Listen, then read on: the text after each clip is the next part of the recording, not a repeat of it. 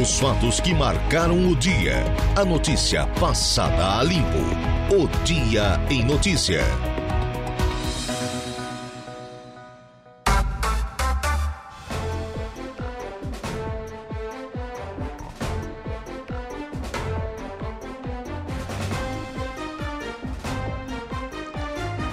16 horas mais 14 minutos, 16 e 14, estamos iniciando mais um dia em notícias, sempre com o oferecimento de Angelone Araranguá. No Angelone é assim, todo dia é dia de super promoções, super ofertas para você. E claro, Januário Máquinas, a força, a potência, a durabilidade, confiabilidade que a sua terra precisa. Chegamos juntos à tarde da quarta-feira, 14 de dezembro, ano da graça de 2022. Mais um dia com tempo bom. Aqui no extremo sul do estado de Santa Catarina, temperatura registrando nesse exato instante 24 graus. Começamos agora mais um dia em notícia. Olha, e no programa de hoje, no programa de hoje, é, por telefone, daqui a pouco eu converso com o Jonas Osteto. Jonas Osteto. Ele que é o novo presidente da Câmara de Vereadores do município de Meleiro. E também eu entrevisto o João Paulo Borges, conhecido como JP do Whats, empreendedor especialista em comunicação estratégica pelo WhatsApp te interessou pelo assunto, fica ligado aqui na nossa programação. O Dia em Notícias só está iniciando com os trabalhos técnicos de Eduardo Galdino. Na produção, Luca Luktenberg. Eu me chamo Laura Alexandre e a partir desse exato instante vamos até às 19 horas. No programa também a conversa do dia com Saulo Machado e Lucas Casagrande, a previsão do tempo com Ronaldo Coutinho, a oração do Ângelos com o padre Daniel Zilli, as ocorrências policiais com Jairo Silva e o momento esportivo com Dejair Inácio. Para você interagir aqui conosco é muito fácil, basta fazer uso dos nossos canais de contato.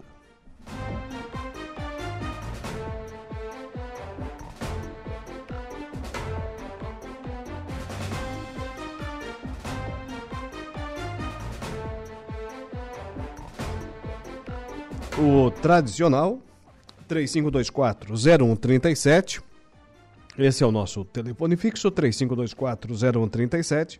Também no WhatsApp, 988084667. Nossa live no Facebook já está ao vivo, facebook.com.br Rádio Araranguá. E o canal no YouTube também está lá com a nossa live, no Rádio Araranguá.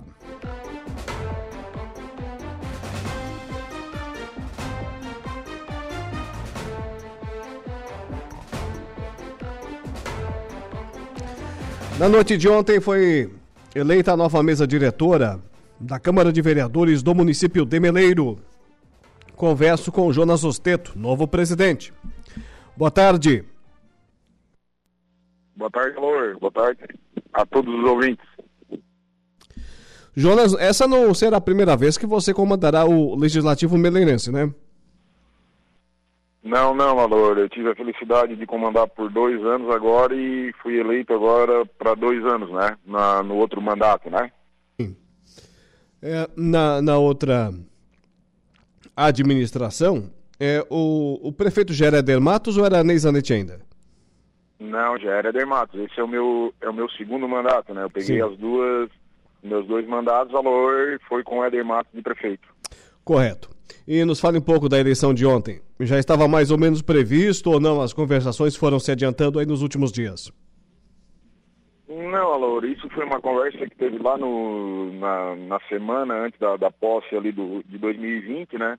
E já estava mais ou menos encaminhado, né? Mais ou menos acertado. Certo. O Jonas Osteto é o mesmo da, da primeira oportunidade como presidente da Câmara de Vereadores? O que é que muda a relação com os novos parlamentares para o nosso ouvinte saber?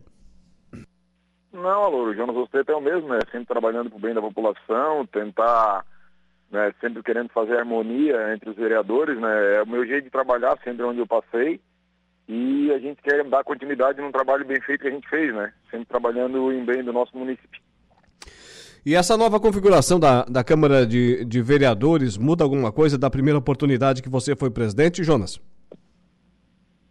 Não, Alor, é, é, é cada, cada vereador tem a sua opinião, né? Então, o que que acontece? É, o que for bom a gente aprova, né? A gente tem, tem meu colega de partido, Joel De Luca, né? Que foi presidente até no, no primeiro mandato, né, no primeiro ano nessa, nessa legislatura. Então, a ideia é sempre trabalhar o bem. Os vereadores, o que for bom a gente aprova, né? E o que, não, o que a gente achar que não é bom, a gente não aprova. Essa é a ideia. Certo. Na atual legislatura, o Joel De Luca foi o primeiro presidente. Atualmente, é, depois cedeu o, o, lugar nesse acordo para o Joel De Luca do Partido Progressista, como você falou, seu correligionário. Depois, Anderson Scardoelli, do Partido Liberal, é o atual presidente. Ano que vem, Jonas Osteto. E para 2024, esse acordo também já prevê o presidente? Sim, tem, tem, já tem, já tem um presidente, já, Lor. Já tem o presidente. Quem seria ele? Aí, depois nós. A minha, é... tarefa, a minha tarefa aqui é perguntar. tá certo tudo, tá certo tudo, tem que perguntar. E a minha é feita lá tangente. Correto. É. E a sua relação com o prefeito Éder Mato, Jonas?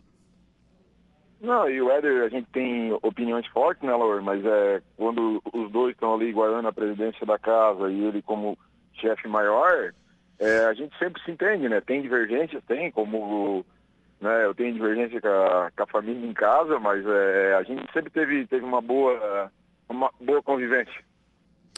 Correto. E dá para fazer uma avaliação, Jonas, desse ano de 2022, que afinal de contas está se encerrando? Como foi na, na Câmara de Vereadores as atividades, os projetos? Dá para destacar alguma coisa?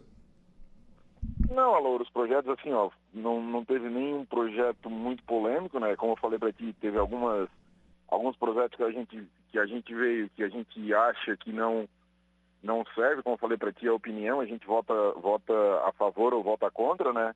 Então, foi, eu acho que foi um, um ano tranquilo, um ano bom de trabalhar, o Anderson soube conduzir bem os trabalhos, né? E a ideia é, como eu falei para ti, é levar sempre em harmonia os vereadores, cada um tem a sua opinião, respeitando a opinião de todo mundo, né, Laura? Como, como, eu sempre digo, tu tem uma opinião, a gente diverge em casa e ali na Câmara também. Às vezes um vereador tem uma opinião e o outro tem outra. Então, foi bom, esse ano foi bom. Muito bem. Uh, vereador, é, ontem aqui ainda nós anunciamos uh, a, notícia lá de uma nova sede do Poder Legislativo do município de, de Criciúma, outras casas aqui na região já contam com essa estrutura. E Meleira é um dos poucos municípios, claro, tem suas razões para isso, onde a sede do Poder Legislativo não é própria, é um local alugado. Né? Isso já há muitas legislaturas se discute no, no município. É, é sua intenção dar é, novo fôlego para essa discussão? É um processo, é um projeto que está parado? É, como hoje está essa discussão aí no município? Não, Laura, até, até foi bom tu tocar nesse assunto, porque o prefeito Eder Matos, a Câmara de Vereadores, né, a nossa Câmara do Meleiro, eu tenho orgulho de dizer que quando eu fui presidente, foi uma das, das vezes que foi a mais econômica que a gente tem uma Câmara enxuta, né? A gente tem quatro funcionários ali, uma Câmara que gasta menos gasta do Vale do Araranguá, entendeu? E, e tinha dois lotes que era da Câmara. E aí o prefeito Eder Matos foi ali, conversou com os vereadores, até isso a gente vai cobrar dele agora, entendeu? Que ele foi lá e ele assumiu o compromisso que ele ia começar a Câmara de Vereadores até no mandato do Anderson, certo? Então a gente vai sentar com ele de novo agora a partir de janeiro para ver se ele começa o processo, né? Que começando, né, a gente tem uma luz do fundo do túnel, cada, cada, cada vereador vai atrás de sua bancada para conseguir algum recurso, alguma coisa, que como tu falou, é uma das poucas casas que hoje não tem sede própria. E a Câmara de Vereadores, o Poder Legislativo, já tem o terreno, já tem o imóvel para essa construção? Sim, a gente tinha dois terrenos, Alaor, que aí em conversação com o Éder Matos, né, foi comprado um, um terreno e foi doado para Polícia Militar, né, ali do lado da na frente da Melcom ali, né, na rodovia, né, que a Polícia Militar queria que foi feita uma parceria. Mas tem um outro terreno que era da, da Prefeitura Municipal, que a Prefeitura cedeu, então, o que acontece? A gente vai sentar com o Éder, vai cobrar dele para que ele comece a Câmara que, como é que eu vou dizer, foi um compromisso dele que ele assumiu na frente dos nove vereadores, né? Sim, e esse segundo terreno seria onde? Qual bairro? É, é ali no... É, perto do, do colégio ali, Alor, como é que a, atrás do campo ali. Sim, sim, é, ali é uh, bairro ah, Imigrante, se eu não estiver enganado, né? É, o Imigrante ali, eu, eu, eu, me esqueci o nome ali agora, Alor. Sim, é, mas é bem próximo do centro da cidade, né? Ali, o local onde tem o, o, pavilhão da Arroz, tem o ginásio Prefeito Eduardo de Pellegrini, tem o estádio Ézio Pellegrini, a, a escola Inês Tonelli Napoli, enfim, é um, é um, um centro ali onde hoje circulam muitas pessoas no município, é um local valorizado e de fácil acesso. Para 2023, Jonas, além dessa questão, mais um outro projeto que já está na, na, na linha do gol, já está na, na mira, um, um, projeto interessante também para o município, ou, ou, isso ainda não, não passou pela sua cabeça? Não, Alô, é, como tu falou, toda eleição é uma eleição, né? Então agora a gente senta, a gente vai analisar, tu, tu tem algumas ideias, né? A gente vai ver se consegue colocar em prática, né? Porque antes de tu ser vereador, igual já fui, tu tem mais uma experiência, tu acha que tu pode tu pode tudo, mas depois entrando ali dentro e aprendendo, tu vê. Então hoje a gente já sabe mais ou menos a, toda a função, o que o vereador pode fazer, o que o vereador não pode fazer. Então a gente tem algumas ideias, mas vamos ver se a gente consegue colocar em prática. A primeira, como eu falei para ti, é conversar com o prefeito Eder Matos para ver se ele consegue dar, dar início, né? Porque começar e fazer é meio complicado, mas pelo menos dar início na, na casa da, da Câmara, né? Na sede própria. Muito bem. E ontem foi a última sessão do ano? Não, foi segunda, na verdade. E né, segunda-feira? Segunda-feira, dia 12. É... Não, dia 19 tem a última. Dia 19 nós temos a última. Depois entra no período de recesso, aí as férias e retornam quando? Retorna na terceira semana de fevereiro, começa a sessão novamente. Muito bem. Jonas, primeiramente, parabéns pela eleição aí, o novo presidente da Câmara de Vereadores de Meleiro. Agradecemos a entrevista, os ouvintes aqui da Rádio Araranguá, principalmente os cidadãos do município de Meleiro, pelas informações. Tenha uma boa tarde e até a próxima. Alô, obrigado, né? Queria agradecer o espaço, né? Agradecer aos meus colegas vereadores que votaram em mim, que confiaram em mim, né? Sabe do meu trabalho, né? Te agradecer, né? E desejar um Feliz Natal e um Ano Novo para todos aí. E brigadão. Está aí Jonas Osteto, do Partido Progressista, novo presidente da Câmara de Vereadores de Meleiro, a partir do ano que vem, ou seja, 2023. 16 horas e 26 minutos. É, a programação da Rádio Araranguá é assim, acontece e você fica sabendo, né? A eleição foi ontem e aí com a sua primeira entrevista na condição de presidente eleito da Câmara, o Jonas Osteto, trazendo essas informações aqui para os nossos ouvintes. Agora tem matéria, tem informação aqui no programa. Olha, intenção de gasto dos catarinenses com as compras de Natal. Essa aqui é para ti, ô, ô Luca.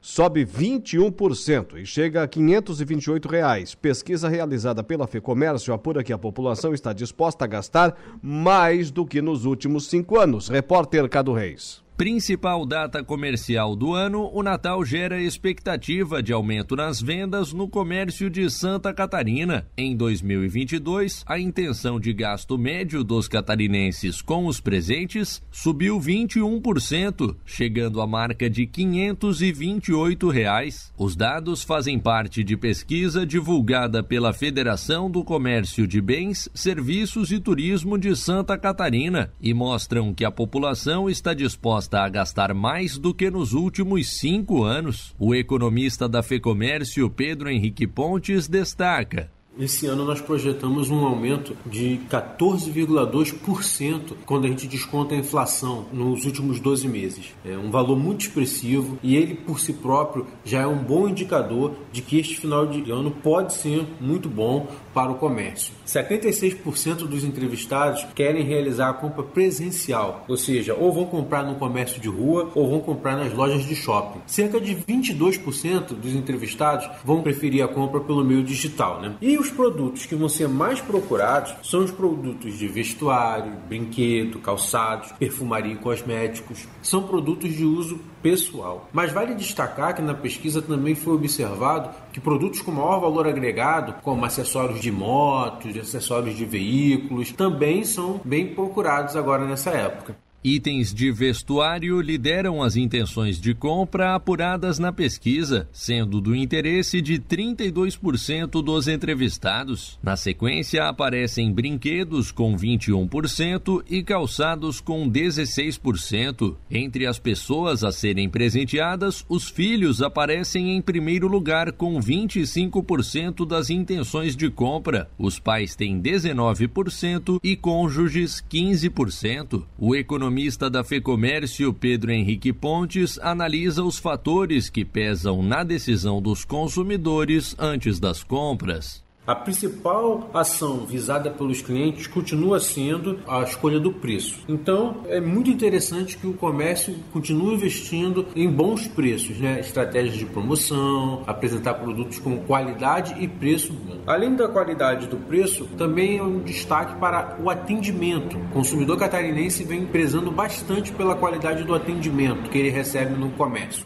Mais de 65% dos entrevistados pela FEComércio afirmaram que pretendem pagar as compras de Natal à vista. O economista Pedro Henrique Pontes recomenda este comportamento para o controle das contas no final do ano.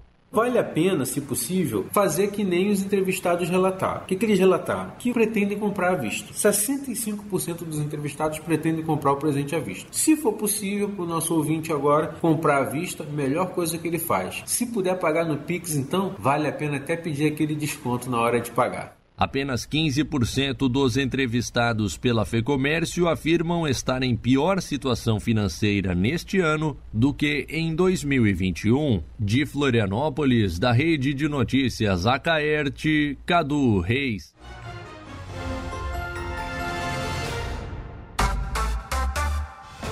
Repórter Cado Reis trazendo a informação aqui no programa. Agora para Januário Máquinas e também ainda Angelone Araranguá. Vamos rapidamente ao intervalo comercial. Na volta, Ronaldo Coutinho e Jairo Silva. Estamos apresentando o Dia em Notícias.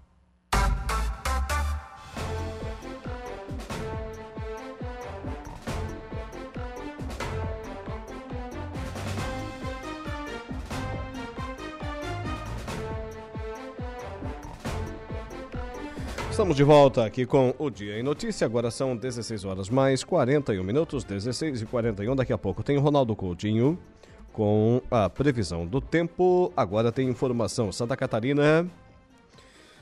Ah, não, outro assunto aqui né, sobre o estado. Saúde de Santa Catarina promove evento na Alesc nesta quarta-feira, hoje, com o objetivo de resgatar coberturas vacinais. Primeira edição do Simpósio Catarinense de Imunização reúne profissionais de saúde de todo o estado para discutir ações e estratégias visando a melhora do cenário.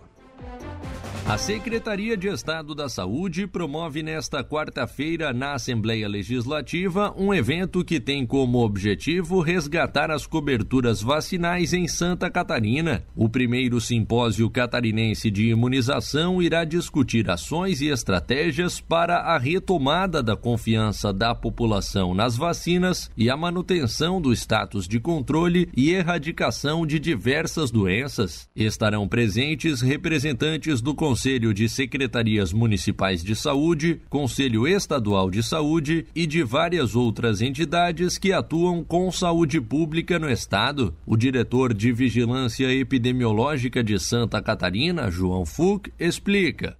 Considerando a redução nas coberturas vacinais dos últimos anos aqui no estado de Santa Catarina, o que abre um alerta para o retorno de doenças que até então já estavam controladas e erradicadas, a Secretaria de Estado da Saúde vai realizar nessa quarta-feira, dia 14 de dezembro, o primeiro simpósio catarinense de imunização. O objetivo desse evento é justamente discutir com profissionais da saúde de todo o estado de Santa Catarina e com palestrantes que são referência nessa área a necessidade do resgate das coberturas vacinais, discutindo a importância do tema, de estratégias, de ações para que a gente consiga aí, garantir a aplicação das vacinas, especialmente nas crianças e nos adolescentes, e que a gente consiga manter um status de controle e mesmo de erradicação de algumas doenças aqui no estado. Em 2022, nenhuma das vacinas do calendário de imunização voltadas a crianças menores de um ano alcançou a cobertura mínima para garantir a proteção coletiva em Santa Catarina. No caso da poliomielite, o estado está há cinco anos sem atingir a cobertura vacinal preconizada pelas autoridades de saúde e o percentual vem caindo ano após ano. O diretor de Vigilância Epidemiológica, João Fuch, analisa analisa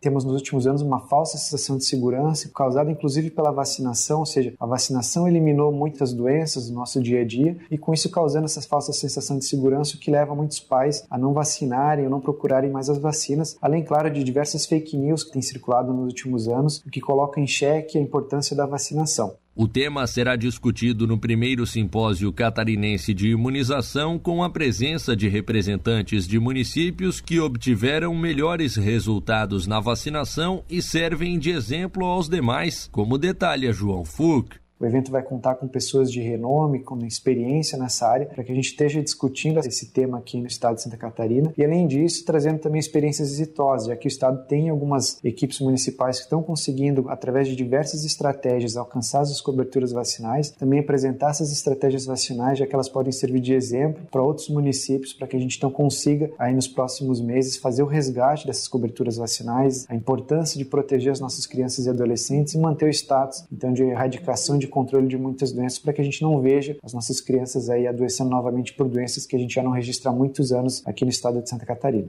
O simpósio catarinense de imunização acontece da 1 às 5 horas da tarde desta quarta-feira na Assembleia Legislativa do Estado. De Florianópolis, da Rede de Notícias Acaerte, Cadu Reis. Repórter Cado Reis aqui no programa trazendo a informação. Agora são 16h45, vamos subir a serra, vamos até São Joaquim, trazendo a previsão do tempo. Previsão do tempo. Oferecimento. Graduação Multi-UNESC. Laboratório Rafael. Lojas Benoit. De Pascoal Araranguá. Bife Materiais de Construção. E Escuna Capitão dos Ganchos 1. Passeios de sexta a domingo no Rio Araranguá. Fone 99144 2357. Ronaldo Coutinho, diga para quem ouve a rádio agora e quem está falando também no microfone, que não teremos mais a alternância na temperatura, aquelas discrepâncias de dias frios e dias quentes. Diga que agora pelo menos começou o calorão e vai até no mínimo março, abril do ano que vem. Boa tarde. Boa tarde, então tá, eu, eu digo tudo isso. Agora posso falar a verdade? Assina embaixo. é, o tempo segue no geral com Hoje foi um dia assim mais agradável, né? Longe daquele calorão. A máxima aí não passou muito de 25, 26 graus. E a tendência é que a gente tenha para amanhã também, friozinho de manhã, entre 14 e 17 graus, talvez uns 30, 32 à tarde em algumas estações. Dificilmente chove. Na sexta, pode ter chuva já com algum risco de manhã e principalmente à tarde. Diminui um pouco a temperatura. Sábado, domingo, vai ter momentos aproveitáveis e momentos sujeitos à chuva, principalmente à tarde, pequena chance de manhã. Temperatura não muito alta, até um certo friozinho no domingo. Segunda também, alguma chance de chuva à tarde, menor pela manhã. Terça, quarta e quinta, mais para tempo seco. Relativamente friozinho de manhã e não muito quente à tarde. Hoje tivemos 2 e 4 em São Joaquim com geada e 34,5 em Itapiranga. Da Climatea, Ronaldo Coutinho. Muito bem. E para essa gauchada que começou a chegar aqui na nossa região para aproveitar justamente a temporada de verão, que está começando, já está se iniciando, né? Hoje, boa parte das escolas aqui da região já concluiu o, o ano letivo. Libera a gurizada, libera os pais também, né? Para aproveitar aí as férias. O, o, o final de semana que, que vai se aproximar aí, como que será? Não está indicando um fim de semana muito bom para praia em termos de banho de mar, não, porque a temperatura não vai subir muito e tem chance de chuva nos dois dias. Chove sábado, chove domingo, é? é não o tempo todo. Tem períodos aproveitáveis e períodos de chuva. E a água do mar, quando é que esquenta um pouquinho? Ela já está um pouco mais quente, mas ainda não está com aquele conforto todo. Isso aí geralmente é final de dezembro, janeiro para frente. Muito bem. Obrigado. E até amanhã nesse mesmo horário. igualmente, doutor. Tchau. Ronaldo Coutinho com a previsão do tempo. Somos.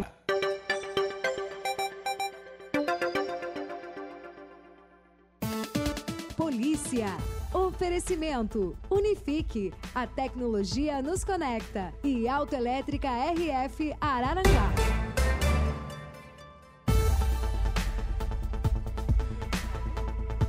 16 horas e 52 minutos, 16 e 52, estamos de volta com o nosso Dia em Notícia.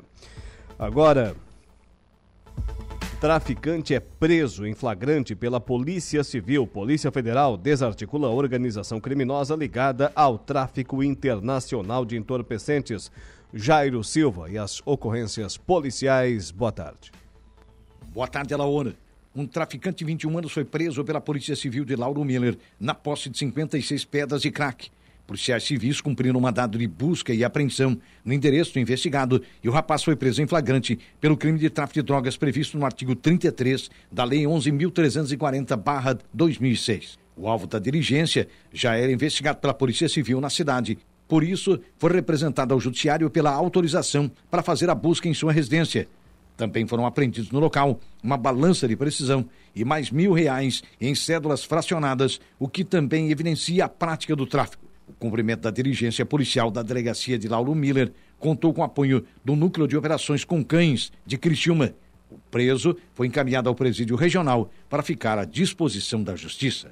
Polícia Federal desarticula a organização criminosa ligada ao tráfico de drogas sintéticas Imbituba esteve entre as cidades onde a Polícia Federal cumpriu ontem mandados contra uma organização criminosa especializada na produção e distribuição de drogas sintéticas. De acordo com a Polícia Gaúcha, que coordenou a ação, as investigações iniciaram em junho do ano passado, após a apreensão de 15 quilos de cocaína em Chuí, no Rio Grande do Sul. Conforme apurado, a droga tinha origem na região metropolitana de Florianópolis e o destino seria o Uruguai. Durante a investigação, a Polícia Federal descobriu que o grupo atuava com tráfico internacional de drogas e lavagem de dinheiro.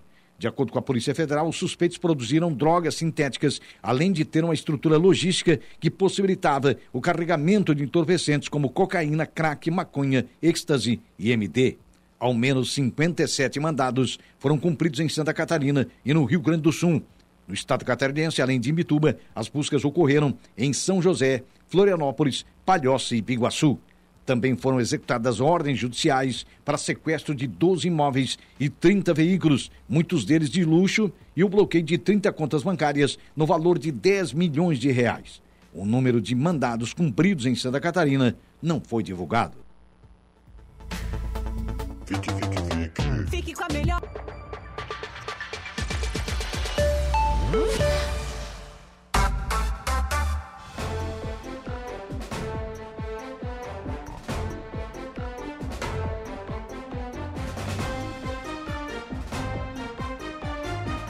Agora são 16 horas e 55 minutos, 16 e 55. Retornamos por aqui com o nosso dia em notícia. Vamos dar uma olhadinha lá na nossa live do Facebook, né? facebook.com.br Rádio Araranguá. E lembrando que a nossa live também está lá no canal do YouTube da Rádio Araranguá, né? Para você interagir, tem o nosso WhatsApp e ainda o nosso telefone fixo, 3524-0137.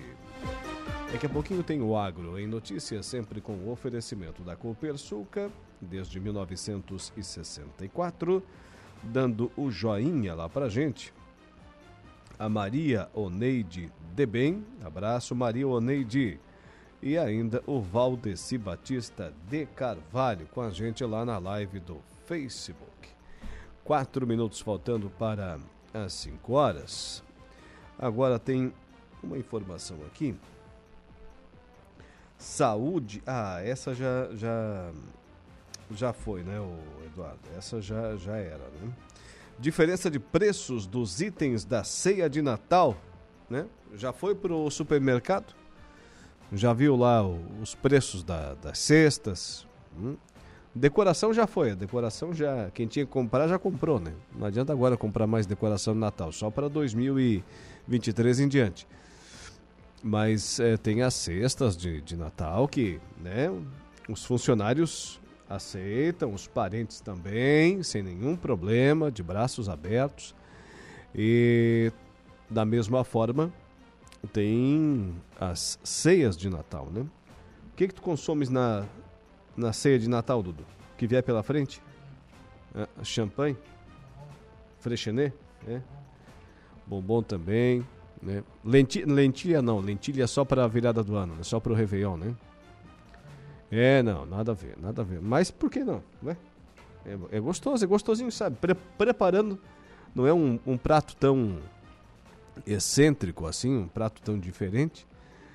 É, pelo menos no seu paladar, sabe, sabendo fazer, né? sabendo fazer, é, um temperinho gostoso ali, a lentilha cabe em qualquer época do ano, sabe?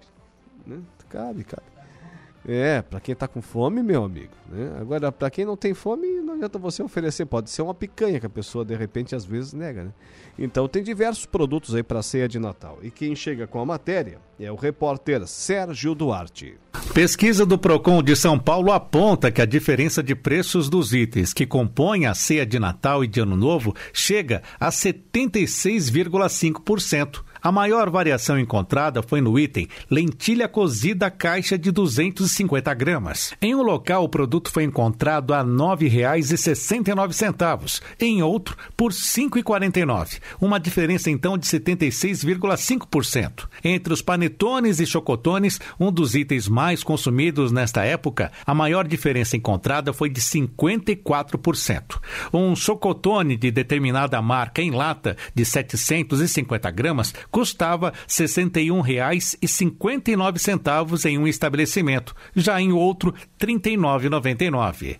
A advogada e especialista em direito do consumidor Simone Magalhães orienta as pessoas a sempre fazerem pesquisas antes de saírem às compras. é muito importante que o consumidor faça sempre uma pesquisa de preço, porque realmente existe às vezes uma grande diferença entre um estabelecimento e outro, afinal de contas as empresas elas têm liberdade para estipular os preços que elas desejarem. E como existem diferenças de qualidade, de marcas, até mesmo de peso de produto, por exemplo, ou seja, a quantidade, isso também traz impacto no, no próprio preço do produto. Então, assim, ficar sempre atento aos preços nessa pesquisa que é importante fazer. A equipe de pesquisa da Escola de Proteção e Defesa do Consumidor comparou os preços de 67 itens de diferentes marcas, dentre eles azeites, bombons, carnes, conservas, farofas prontas, frutas em calda, lentilhas, panetones e chocotones, com o objetivo de oferecer uma referência de preços ao consumidor.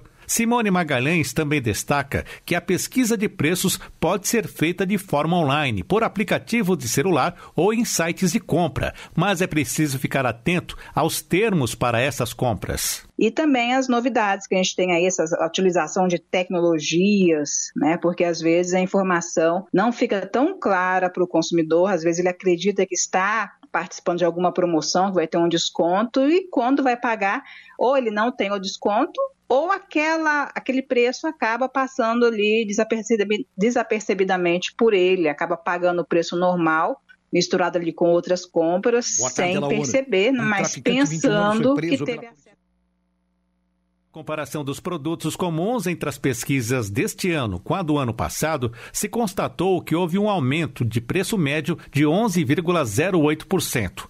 O Índice de Preços ao Consumidor, o IPC São Paulo, da Fundação Instituto de Pesquisas Econômicas, a FIP, referente ao período analisado, registrou uma variação de 7,35%. A especialista em direito do consumidor ainda lembra sobre o prazo para as trocas ou arrependimento de compra, que é obrigatório por lei de sete dias apenas para as compras feitas pela internet e não nas lojas físicas. Porque às vezes o consumidor que não faz pesquisa de preço se depara logo após com o mesmo produto com preço mais barato e aí ele não tem como devolver aquele produto que ele já comprou. Né, quando é em lojas físicas. Na internet sempre vale a dica, o consumidor ele tem o prazo de sete dias para ele desfazer aquela compra contado daquele momento em que ele recebe ali o produto naquele endereço que ele indicou, né? Lembrando que essa devolução é totalmente sem custo, né? O transporte para devolver aquele produto, quem arca é a própria loja, o próprio comércio, o fornecedor que fez essa venda online. O Procon de São Paulo orienta que o consumidor planeje o cardápio da ceia, listando os alimentos, bebidas e ingredientes para o preparo, o que ajuda a evitar compras desnecessárias e por impulso. Da RNR em Brasília, Sérgio Duarte, especial para a rede de notícias Acaerte. Agora vamos rapidamente ao intervalo comercial. Antes dele, Luca Luktenberg com a notícia da hora. Olá, Laur. Voltamos com a notícia que Câmara aprova PL que amplia gastos com publicidade de empresa pública. Notícia da hora. Oferecimento. Giasse Supermercados. Laboratório Bioanálises. Civelto Centro de Inspeções Veicular. Clínica de Olhos São José. Lojas Colombo. E Rodrigues Ótica e Joalheria. A Câmara dos Deputados aprovou um projeto de lei que aumenta de 0,5% para até 2% da receita bruta operacional o limite de despesas com publicidade e patrocínio por empresas públicas e sociedade de economia mista em cada exercício, além de mudar limites de gastos em ano eleitoral. O texto segue para o Senado. Pelas regras atuais, é possível atingir os 2% por proposta da diretoria justificada com base em parâmetros de mercado do seu setor e mediante a aprovação pelo respectivo Conselho de Administração. Este foi o Notícia da Hora.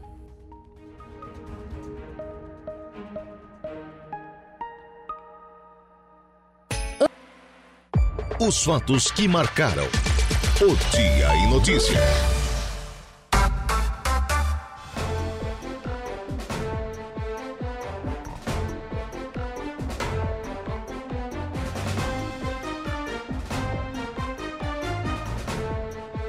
17 horas e 17 minutos, 17 e 17, aqui dentro do programa Agora, o Agro em Notícias, sempre com o oferecimento de Copersuca desde 1964.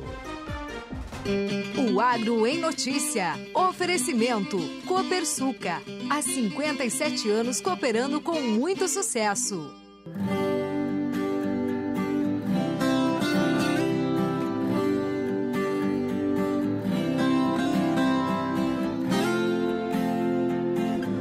Embrapa Florestas do Paraná e a Embrapa Agroindústria de Alimentos do Rio de Janeiro, em parceria com o Consórcio Intermunicipal para o Desenvolvimento Regional, estão conduzindo um projeto com o objetivo de apoiar a implantação de uma unidade agroindustrial de processamento de pinhão e fortalecer o turismo rural na terra dos Pinheirais, região centro-sul do estado do Paraná.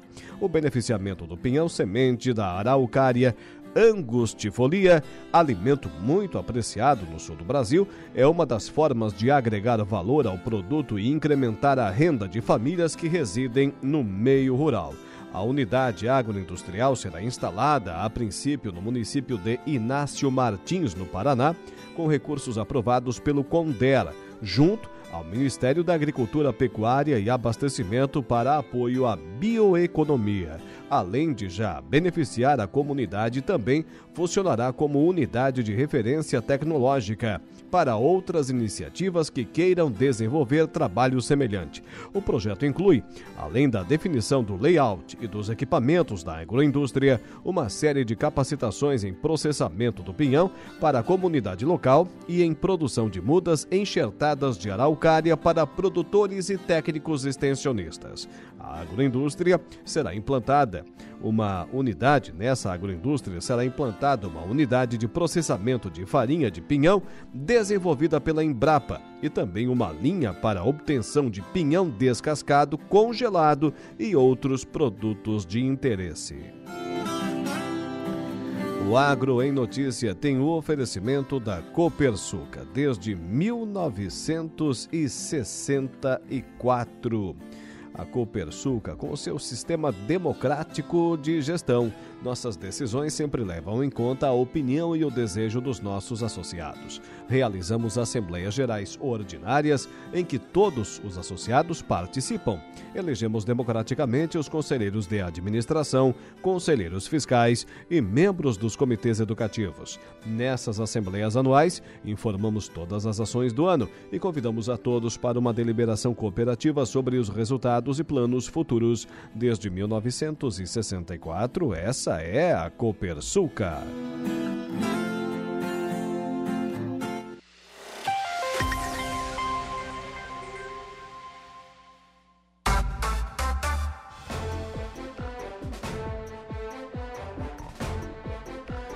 Seguindo por aqui com o nosso programa, agora eu converso com João Paulo Borges, conhecido como JP do Whats empreendedor especialista em comunicação estratégica pelo WhatsApp. Seja bem-vindo à programação da Rádio Araranguá. Boa tarde. Boa tarde, Alaor. Boa tarde a todos os ouvintes da Rádio Araranguá. É um prazer estar falando com vocês. Conte a sua história, se apresente para o nosso ouvinte. Você não é aqui de Santa Catarina, né? Natural de São Joaquim e moro em ah, Florianópolis. São Joaquim. São Joaquim, embora o Coutinho queira a ah, não, não se mudou dentro, ainda está dentro do estado de Santa Catarina e você, portanto, é barriga verde, né, o, o João Paulo Borges? é, isso aí, sou serrano, né? Exatamente, exatamente. É... barriga verde aqui. muito bem. Desde, desde quando você é, lidar aí com essa, com essa ferramenta que revolucionou o mundo da comunicação? Então, Alaor, é, eu sou jornalista, né, por formação há 15 anos, atuei em Brasília, trabalhei na Câmara dos Deputados, mas especialmente a partir de 2016 foi quando eu observei que o WhatsApp transformou nossa forma de nos comunicarmos e também nos informarmos, né? E eu passei a estudar como é que se dá essa comunicação pelo WhatsApp. Isso desde 2016. Então, em 2017, é, comecei, foquei nesse tema, me tornei um especialista no assunto de comunicação estratégica pelo WhatsApp e passei a implementar canais pelo WhatsApp, orientar a implementação de canais, seja de atendimento ou de envio de notícias pelo WhatsApp. E já estão em mais de 30 canais com a minha orientação que evoluíram. É, e também faço palestras sobre o tema. A partir de 2019 começaram a surgir os primeiros convites para palestras e hoje, neste ano, eu, eu completei aí mais de 50 palestras entre presenciais e online pelo Brasil inteiro e muitas em Santa Catarina é, sobre o tema uso estratégico do WhatsApp. Vou ser sincero, lá por 2017, 2000 e, 2018, 2017, 2018, é, trabalhava com alguns uh, colaboradores, né? Lá da empresa e de vez em quando eu percebia aquele assovio, né? Característico da, da, da chegada da mensagem no, no, no aparelho, no equipamento ali, no, no smartphone e me incomodava aquele negócio. Eu não sabia da, da, novidade, não sabia do que, que se tratava, né? Hoje em dia muito pouca, muito pouca gente tem aquele barulhinho ainda característico, né? Da chegada de é. mensagem no, no celular do que o WhatsApp possui. É verdade. Uma coisa que a gente não dá conta, Laura, é que o WhatsApp, ele existe, ele foi lançado, foi criado em 2009. E faz 13 anos que ele está em nosso é a partir de 2016, 2017 que ele virou um fenômeno, principalmente no Brasil, o Brasil mais utilizado. É o aplicativo mais popular do Brasil, que reúne de avós a, net, a netos que se conectam, né? E, e esse barulhinho é, é, era uma característica e hoje as pessoas passaram a utilizar o WhatsApp no silencioso, porque senão não aguenta a quantidade de notificações, né? É, além da, da chamada direta, ali tem os grupos, né? Grupos dos mais variados sentidos, segmentos, ideias e afins, né? Agora, essa, essa ferramenta, ela tem, ela tem futuro, ela está evoluindo, onde é que ela pode chegar? Então, Alaor, essa pergunta é muito importante. Para priorizar o Brasil como um dos países, é, inclusive para lançar é, novas funções, é, ferramentas dentro do próprio aplicativo. é, ideia, mas são mais de 165 milhões de pessoas que usam o WhatsApp diariamente no Brasil e o WhatsApp passou a ver isso, observar o quanto é muito particular o uso do aplicativo aqui no país. Inclusive, foi lançado o, a ferramenta Guia de Negócios, que permite que a partir da localização que você estiver, você é, encontre é, restaurantes, salões de beleza, diversos segmentos que utilizam o WhatsApp para se comunicar com o cliente.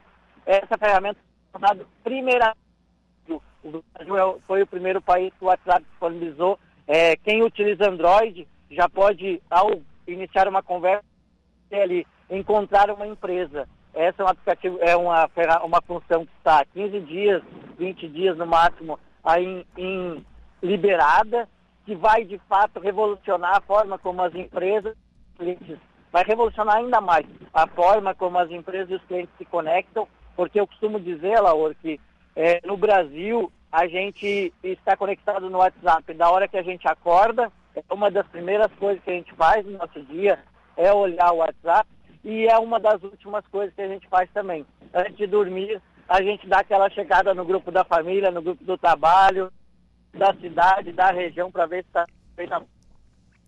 É. Se ninguém mandou nenhuma fake news no grupo da família que tu tem que é, desmentir, porque isso de fato, infelizmente, é uma realidade também. Para não deixar Mas... o familiar ou o amigo passar vergonha, né? É, justamente. Então tem, tem, tem, tem, que, tem que cuidar, né? Porque a gente sabe que se compartilha infelizmente falsas pelo WhatsApp. É, o WhatsApp tem é, é, é, essa dinâmica de compartilhamento muito rápido, né? E por isso é um fenômeno no Brasil. Mas respondendo a outra pergunta, o WhatsApp ele vai ficar ainda melhor, tá? Ele tem tudo para que toda, principalmente para quem é da área de negócio, empresas, aí da região de Araranguá, é, poderão usar melhor ainda o WhatsApp para atender melhor e vender. Isso, inclusive, é um da palestra que eu faço, como atender melhor e vender WhatsApp utilizando as ferramentas que o WhatsApp já dispõe, e as que ele estão, está lançando, né, como o guia de negócios, por exemplo. É, Sim. João Paulo, eu só, eu só vou pedir para que você se posicione um pouquinho melhor aí, porque estamos é, sofrendo alguns cortes na sua fala, na sua ligação, no nosso contato, e, e às vezes o teu recado fica um pouco prejudicado. Se posicione um pouquinho melhor aí se for, se for possível. Mas é. quando você vier aqui até Araranguá, a palestra é sexta-feira, né? É, eu estarei, eu estarei aí sexta-feira é, em Araranguá. É, qual o local e horário? Não, eu, na verdade eu vou para um compromisso familiar e vou aproveitar para rever amigos aí ah, e tal. E, e ela aí nos conectou, né? Sim. E abre que eu tenho uma satisfação em muito bem. É, eu vou lhe convidar para conhecer aqui os nossos estúdios, né, aqui no centro da cidade das avenidas. E estou falando isso porque agora aqui eu, eu, vejo a movimentação na rua e lá do outro lado, aqui à nossa frente estacionado, tem um, motoboy, né, parou ali o, o seu trabalho, estacionou a, a motocicleta, a magrela, sacou do smartphone e está mex, tá mexendo com que ferramenta? No WhatsApp. no WhatsApp. É uma ferramenta que, sem dúvida nenhuma, né, um, um instrumento, né, um aplicativo que não só revolucionou, mas também tomou conta do, do brasileiro. Hoje o brasileiro é quem no mundo mais consome uh, o WhatsApp, mais reserva minutos, horas do seu tempo para isso, João Paulo? Sim, Alaor, tem pesquisas aí que que mostram que o WhatsApp, comprova que o WhatsApp é o aplicativo que as pessoas mais abrem é, ao longo do dia e que elas gastam mais tempo ao longo do dia. Isso, pessoas é, confirmam essa informação ao responderem aí é, sobre o uso de aplicativos no Brasil. O WhatsApp é, sem dúvida, o aplicativo mais popular do país e onde as pessoas mais estão conectadas todos os tipos de sejam familiares, colegas de trabalho, pessoas conhecidas ou não tão conhecidas, e para quem é empreendedor ou cliente com seus negócios. Muito bem. Para encerrar, o, o, João Paulo, como é que o pessoal faz para ter as suas orientações, conhecer o seu trabalho, de repente te chamar para trazer mais detalhes sobre essa questão? Então, é, os canais que eu meu trabalho inicialmente é o, o Instagram JWhats, abreviação de WhatsApp. Inclusive, há pouco eu postei um post lá do WhatsApp que foram muito boas, que já saíram nesse ano e o que virá para 2023. Tem também o meu jpdoates.com.br e, e também no meu celular, que é aí no link da bio do Instagram, já dá direto no meu chamar para a gente conversar. Será um prazer aí me conectar com, com todos os ouvintes e quem tiver interesse mais no tema em Araranguá e região. Muito bem. João Paulo JP Duates conversando aqui com a gente, trazendo estas, uh, esses detalhes né, do WhatsApp, que segundo ele tem futuro, tem futuro e vai tomar conta ainda mais do nosso tempo, do nosso dia a dia. Agora sem aquele assovio, pelo menos. Tenha uma boa tarde e até a próxima. Boa tarde, obrigado. Sexta-feira estarei aí, se der, passarei aí na rádio para conhecer. Muito obrigado pela oportunidade e parabéns pelo teu programa aí. Muito obrigado. 17 e 31. Agora vamos rapidamente ao intervalo comercial. Na volta tem a oração do Ângelus com o padre Daniel Zilli, mas também tem o Dejair Inácio e o momento esportivo. Ó, tá dando o que eu falei.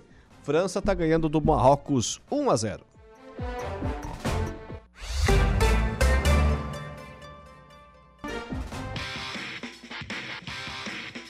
Momento esportivo. Oferecimento. De Pascoal Araranguá. F3M. O Lojão Materiais de Construção.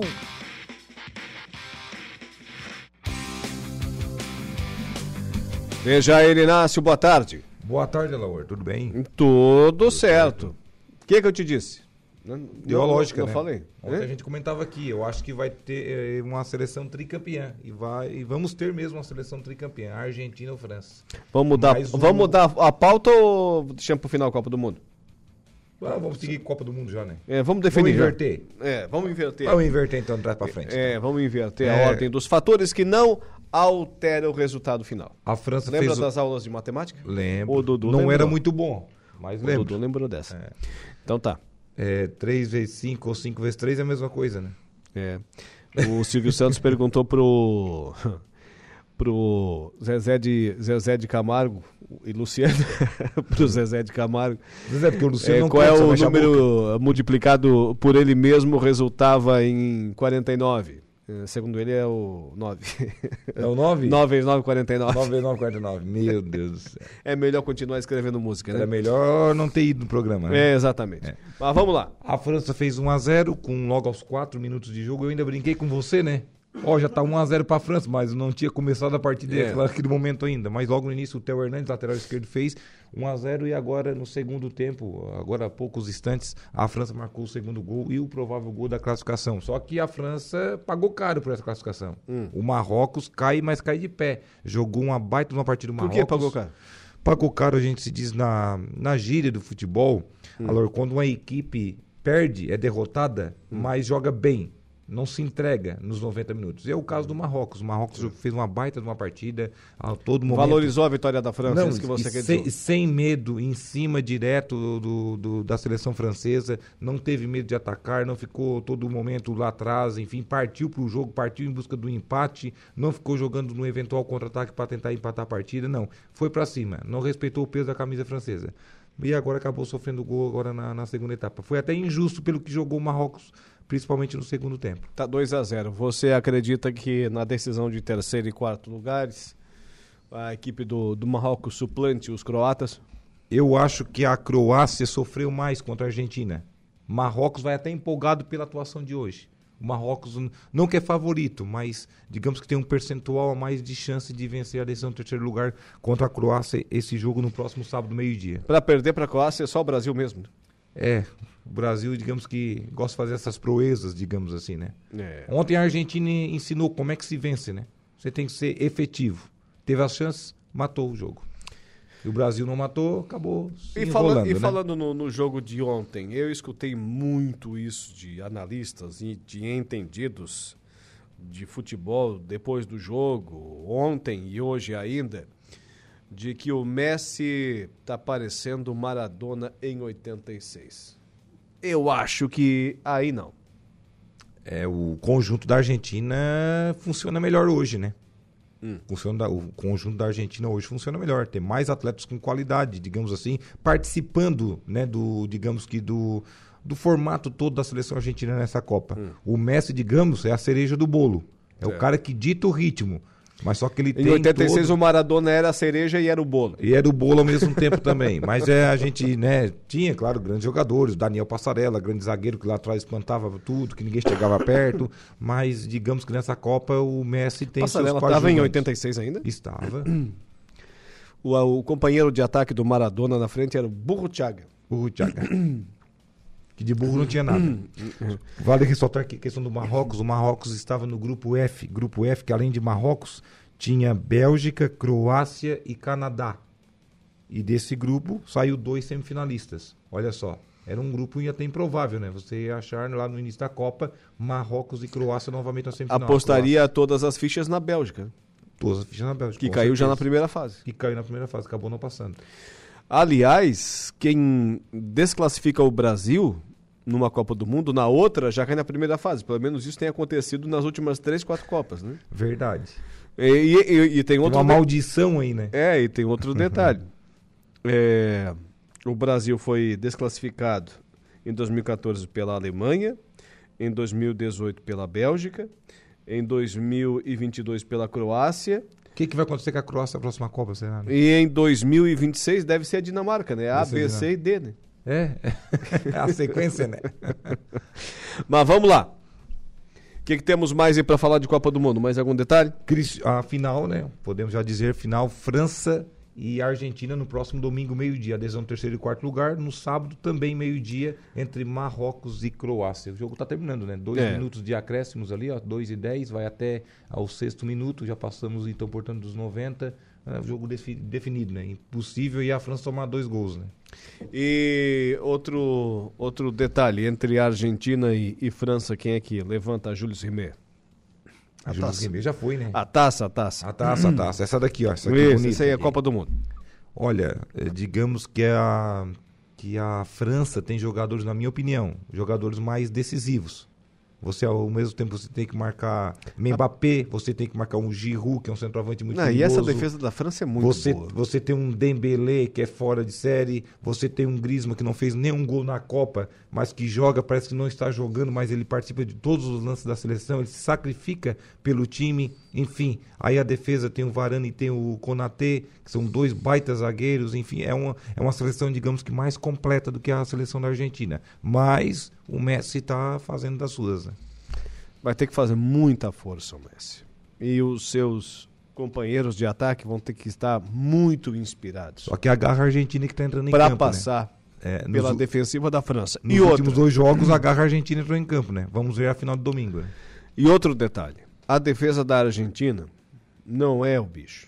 E o ataque da França é muito bom. Na É. defesa da Argentina é limitada. É, olha só a defesa da, da França. Ela é, alto, ela é altos e baixos. Quando o né? goleiro não pega, o sujeito tira de cima da linha. É uma defesa intransponível. Quantos gols tomou a França na Copa? Ah, tomou pouquíssimos gols. Marrocos tinha levado o- Um gol. um gol. Um gol em toda a Copa, né? É, e agora Só contra a França levou dois. levou dois. Eu acho que a França levou Então por tem que respeitar o ataque francês mesmo. É, é isso que eu estou dizendo. Eu acho que, e que a França levou por aí. Foi dois ou, ou- três gols também. Pouquíssimos gols também. É. Então são seleções que, que realmente você a tem que estudá-las gera- para vencer. a segunda geração dos Churran está jogando aí, né? Pode ser campeão pai e filho, né? Depois de 20 anos. Mais É. de 20 anos, 24 anos para ser mais preciso. O Churran campeão em 98, aí foi vice em 2006 e agora né, tem aí o filho do, do Churran. Grande zagueiro lateral direito. É, exatamente. Exatamente. Então tá. Esse é o resumo aí da, da, Copa, da Copa do Mundo. E o que, que mais. Vamos falar aqui, o, o, o DJ, saiu aqui da minha timeline a, a tua pauta. O que, que temos mais aí Criciúma pela Esporte frente? Vamos Clube. falar do Criciúma, que anunciou o zagueiro. Anunciou o zagueiro, a quarta contratação para a temporada de 2023, o zagueiro o Alisson Maia, de 31 anos. Ele estava no futebol do Vietnã, começou a carreira na base do Curitiba, profissionalizou-se ali, passou pelo Ituano, Boa Esporte, aí fez um giro pelo Brasil, né? Teve no Vila Nova, no Vitória da Bahia, deu um giro por todo o país, acabou lá no Vietnã e agora vai jogar 2023 no Criciúma Esporte Clube. Esse foi anunciado de forma oficial hoje. Passou por exames médicos ontem e anunciado é, hoje no início da tarde.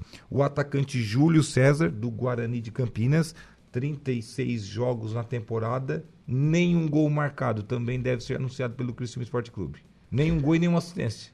Júlio César? Júlio César. Zagueiro? Zagueiro.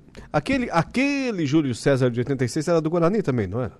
Aquele era zagueiro, né? Isso, era do Guarani é, também, esse, era? Esse é atacante. Mas é, era, era do Guarani também? Era do né? Guarani de Campinas. Era, era do Guarani do também. Guarani. Só que esse é atacante. Hum, muito bem. Então tá, esse é o reforço do, do Tigre? Do Tigre. E... vai começar com um time modesto no catarinense, né? E a tendência é que quando chegar na Série B, aí se veja ali o, as peças que necessariamente irá precisar para, enfim, buscar aí um acesso, quem sabe, 2024 disputar a Série A. E o tricolor do Rio Grande do Sul? O Grêmio quase fechado com Felipe Carvalho. Felipe Carvalho, uruguaio de 26 anos do Carvalho? Nacio... Carvalho. Oh. Na, uruguaio de 26 anos do Nacional do Uruguai. Estava praticamente fechado, só falta o anúncio oficial e detalhes aí na, na questão do contrato. Outro que está quase fechado é o meio-campista argentino Cristaldo, também de 26 anos, que deve reforçar o tricolor gaúcho. Ele Esse que, é mais famosinho, né? O é, é do Huracan, né? Está no, no Huracan, time argentino. E uma baixa no Grêmio é o volante Lucas Leiva, né? 35 anos. É, foi contratado Pois na é. temporada passada como experiência para aquele grupo jovem do Grêmio também, enfim, para buscar o acesso. Foi a grande contratação do Grêmio no passado. A grande contratação da temporada. Ele que tem 35 anos foi afastado por problemas cardíacos, né? Inclusive, a partir de hoje, ele estava aí vendo toda uma questão médica para ele, enfim, ver realmente qual é o problema e as, so e as soluções, né? Claro, para o problema, né, Laura? Mas falando, falando de Grêmio, eu fiz uma, uma postagem aqui num, num grupo onde tem muitos torcedores é, gremistas, nenhum deles se manifestou imediatamente, estavam procurando respostas, né? Aí depois eh, acabaram falando. Justiça manda bancos es escolherem bens que pretendem leiloar da Arena Porto Alegre. É, instituições bancárias cobram 226 milhões, é do ZH, não é fake news não.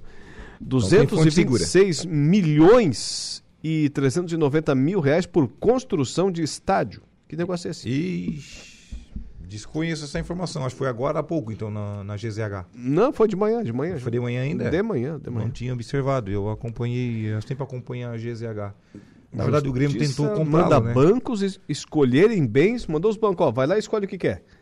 Que pretendem leiloar da Arena Porto Alegrense. Na verdade, o Grêmio tinha um estádio, poderia até reformá-lo, mas o Grêmio fez um negócio daqueles assim, mirabolantes, né? Que não dá para entender, né? Tinha um estádio quitado, era a sua casa, tinha toda uma história ali dentro, Sim. acabou deixando de lado, abandonou, largou as traças. É um problema estádio novo. agora em Porto Alegre, o Estádio Olímpico, é um problemaço. Não se Imagina. que se faz com aquilo.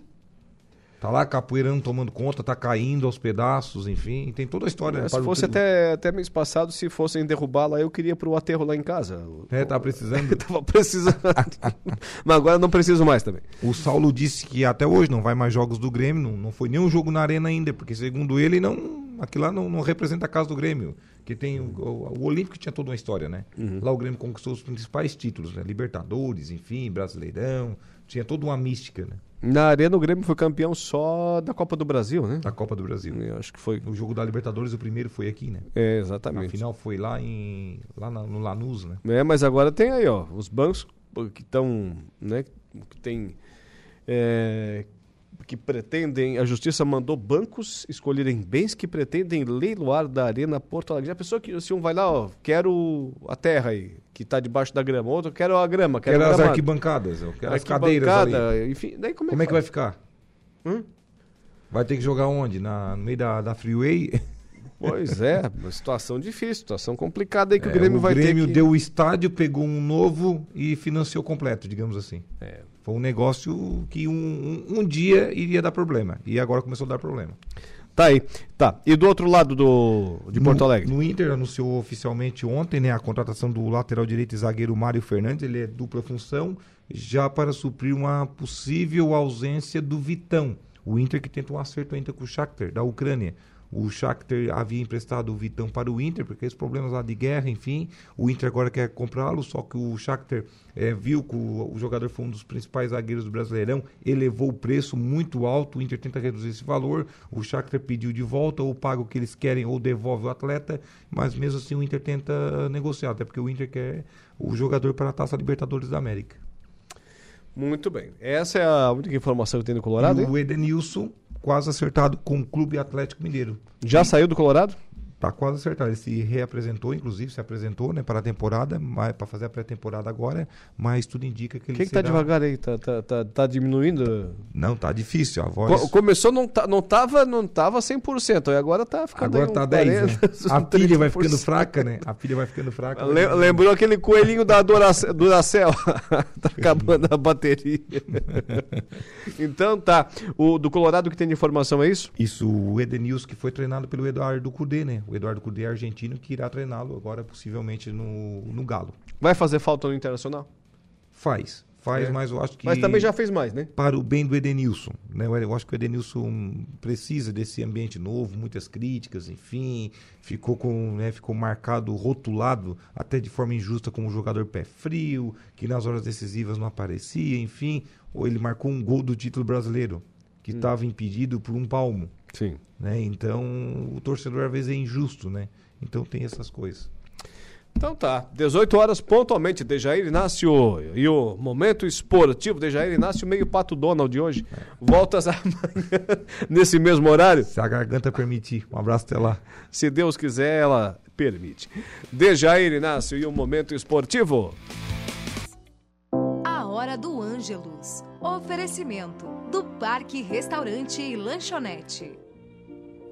Olá, querido povo de Deus. Você que acompanha o Dia em Notícia, reze comigo a oração do Ângelus. Em nome do Pai, do Filho e do Espírito Santo. Amém. O anjo do Senhor anunciou a Maria e ela concebeu do Espírito Santo. Ave Maria, cheia de graça, o Senhor é convosco. Bendita sois vós entre as mulheres, e bendito é o fruto do vosso ventre, Jesus. Santa Maria, Mãe de Deus, rogai por nós, pecadores, agora e na hora de nossa morte. Amém. Eis aqui a serva do Senhor. Faça-se em mim segundo a vossa palavra. Ave Maria, cheia de graça, o Senhor é convosco. Bendita sois vós entre as mulheres, e bendito é o fruto do vosso ventre, Jesus. Santa Maria, Mãe de Deus, rogai por nós, pecadores, agora e na hora de nossa morte. Amém. E o Verbo de Deus se fez carne e habitou entre nós. Ave Maria, cheia de graça, o Senhor é convosco. Bendita sois vós entre as mulheres, e bendito é o fruto do vosso ventre, Jesus. Santa Maria, Mãe de Deus, rogai por nós, pecadores, agora e na hora de nossa morte. Amém rogai por nós, Santa Mãe de Deus, para que sejamos dignos das promessas de Cristo. Oremos. Infundi, Senhor, a vossa graça em nossos corações, para que, conhecendo pela anunciação do anjo a encarnação de vosso Filho bem-amado, cheguemos por sua paixão e cruz à glória da ressurreição. Por Cristo nosso Senhor. Amém. Glória ao Pai, ao Filho e ao Espírito Espírito Santo, como era no princípio, agora e sempre. Amém. Que Deus os abençoe, proteja a sua família, em nome do Pai, do Filho e do Espírito Santo. Amém. Que Deus os abençoe e até amanhã, se Deus quiser. Você ouviu A Hora do Ângelos, direto da Paróquia Sagrada Família da Cidade Alta.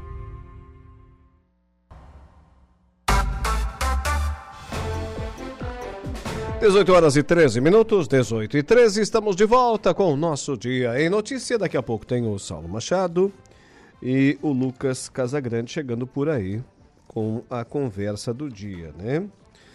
Olha, fica ligado, hein? Fica ligado porque tem muita informação. Hum?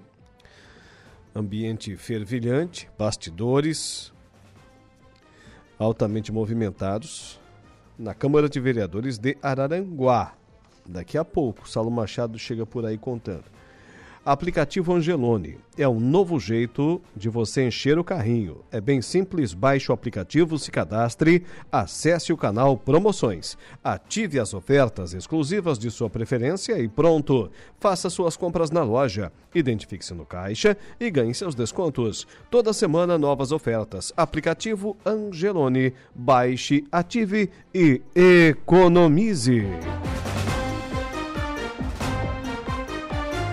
Também temos o oferecimento de Januário Máquinas. Potência, durabilidade, economia e a confiança em uma marca que atravessou décadas e continentes. Esses são os tratores da linha JP. Líder de vendas e de resultados para o empreendedor do agronegócio. São 25 anos de uma empresa construída pelo empenho e obstinação de uma família, colaboradores e clientes. Januário Máquinas, a força que a sua terra precisa. Posso falar aqui, Luca Luktenberg, que o programa do dia 23 será no Morro dos Conventos? Então, já falei, né? Já foi também. Brincadeira. Dia 23, o dia em notícia. Só, só, só, só a gente? Ou teremos outros programas lá? É, privilegiados, né? Privilegiados. Vou comprar um óculos escuro novinho, só para fazer o programa lá. Né? Não, chinelo bermuda não. não aí também não. É, mas é, merece, merece a ocasião. Estaremos lá no balneário Morro dos Conventos. No Morro dos Conventos, no Morro, do, ao vivo do deck. Esse o Ibama deixou? Uhum. Deixou. Tu tá convidado, Eduardo Godinho. Vai lá tocar um violãozinho. Hein? Aproveita já faz o videoclipe lá. É, a Luca faz. A Luca faz a mesa é, estaremos lá do, do, Morro dos Conventos no dia 23. Dia 23 é quando? Estou falando em dia da semana. Quinta? É, é quinta-feira, né? Quinta-feira. Sexta, sexta-feira. Sexta-feira da semana que vem, hum, estaremos lá do Morro dos Conventos com o nosso Dia em Notícias sobre o deck lá visualizando aquela maravilha que é o Morro dos Conventos. De um lado o rio Araranguá, de outro o Oceano Atlântico de frente, e à direita o balneário Arroio do Silva. Hã? Te mete, te mete. Lá estaremos. Olha, Santa Catarina, uh, tô cismado com essa matéria aqui. Mais uma vez, agora eu vou trazer a matéria certa. Né? Tá aqui, ó. É, essa aqui mesmo. Estado, Santa Catarina, busca o registro de. Ah, que eu estava reservando ela para o Agro em Notícia, entendesse? Compreendesse? Então vamos agora com ela. Santa Catarina busca o registro de indicação geográfica de mel de canudo de pito. Este mel já foi considerado o melhor do mundo. Repórter Flávio Júnior. Santa Catarina possui uma flora nativa bastante diversificada e abundante. De 1980 a 2017, tivemos um aumento de 30% da área de mata nativa no estado, o que resulta em uma grande variedade de tipos de méis. Entre os mais de 100 tipos produzidos em Santa Catarina, um deles está chamando a atenção dos profissionais de apicultura o mel de canudo de pito. Ele possui um grande potencial para o registro de indicação geográfica. Este título apenas é concedido a produtos característicos dos seus locais de origem, ou seja, que possuem uma qualidade própria, como relata Rodrigo Durier, chefe da divisão de estudos apícolas da Epagre. Dentre os diversos tipos de méis que temos em Santa Catarina, temos o mel de canudo de pito, que é um destes méis diferenciados, que tem um grande potencial também para uma indicação geográfica. Essa planta, o canudo de pito, é uma planta nativa da região de São Joaquim. Ela é frequente em regiões com altitude em torno de mil metros e tem um pequeno ciclo de floração, que vai de 10 de dezembro a 10 de janeiro. E o mel proveniente das flores de canudo-de-pito já foi eleito o melhor mel do mundo e tem características únicas. De acordo com o pesquisador, os estudos laboratoriais com mel de canudo de pito estão em andamento, mas os resultados apontam que ele é um forte candidato ao processo de indicação geográfica. Os trabalhos para o enquadramento desse mel como IG estão em fase inicial, leva um longo período aí para construir esse trabalho e ter o reconhecimento do, do, Instituto Nacional de Propriedade Industrial, INPI, que é a instituição que concede o registro legal de IG no país. E esse é um trabalho também que precisa ser feito com o apoio de outras instituições, além da IPAG, tais como o UFSC e SEBRAE, assim como foi feito para o mel de melado da Bracatinga. Em Santa Catarina também existem outros méis que merecem atenção, como explica Durie. Tais como mel de uva do Japão, mel de eucalipto, tem diversos méis silvestres que são diferentes em cada região do estado. Temos outros méis monoflorais também. Estes também podem ser objeto de estudo futuramente. Nós, na IPAGRE e outras instituições que atuam no setor de apicultura e meliponicultura, trabalhamos muito para divulgar cada vez mais a diversidade e qualidade dos MEIs que nós temos no estado. Nós precisamos valorizar o nosso produto regional, pois além de termos uma excelente qualidade nos produtos da apicultura e meliponicultura, estaremos assim fortalecendo os apicultores e essa atividade tão importante em Santa Catarina, no ponto de vista social, econômico e principalmente ambiental. O mel de canudo de pito já foi mundialmente reconhecido quando ganhou o concurso Melhor e Mais Doce Mel do Mundo no Congresso Internacional de Apicultura na Grécia em 1979. De Florianópolis, da Rede de Notícias Acaerte, Flávio Júnior. 18 horas e 21 minutos, 18 e 21. Aqui na sequência do programa, deixe-me ver lá na nossa live do Facebook quem já deu o joinha a Marne Costa. Abraço, Marne. Evanir Cardoso Zanata, Valdeci Batista de Carvalho, também agradecemos pela audiência. A Maria Oneide Debem. Nos comentários, o Valdeci Batista de Carvalho, boa tarde, ótima semana, amigão Laura Alexandre. Forte abraço para ti também, o Valdeci Batista de Carvalho. A Lena Pinheiro, Deixa eu ver se eu entendo aqui o que, que a Lena tá, tá querendo transmitir, tá querendo dizer, né, Lena? É, boa tarde, boa tarde. O, deve ser churrasco, né? O churrasco e, e só picanha. E mais barato, diz aqui a Lena. Não falamos nada de churrasco nem de picanha, né, Eduardo? Mas a Lena se manifestou aqui faz uma hora. Hã? É, pode Será que é um convite, ô Lena? Hã? Aí, aí estamos dentro, né? ou não precisa repetir. Né? Pode até pagar lá, apagar lá na, na live, a gente já entendeu. Se era pra gente, pode apagar. Já está entendido o sinal. Tá bom, Lena? Obrigado pela audiência e também pela interatividade e pelo recado. Muito bom sentir esse carinho dos nossos ouvintes, né? Interagindo aqui com a gente. Agora vamos fazer o seguinte. O nosso caminho, o nosso destino será o intervalo comercial. Vamos ali fora tossir mais um pouco, tomar uma água, ver se ameniza aqui a situação. E na volta, na volta, tem o Lucas Casagrande chegando por aí. E também, não menos municiado, municiado em termos de informação, o Saulo Machado. Daqui a pouco, na conversa do dia. Você conhece Hã? O canal Promoção do Angelone são ofertas exclusivas nas lojas para clientes do Clube Angelone. Toda semana são novas ofertas que você ativa no aplicativo e tem acesso ao identificar a sua compra no caixa. E no Angelone é assim todo dia a dia de super promoções, super ofertas feitas só para você, sob medida, customizadas, ofertas no Angelone.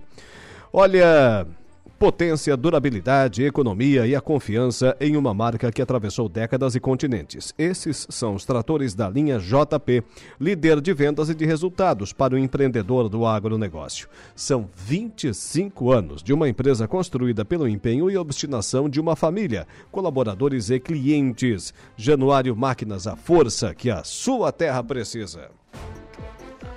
Agora no programa, a conversa do dia.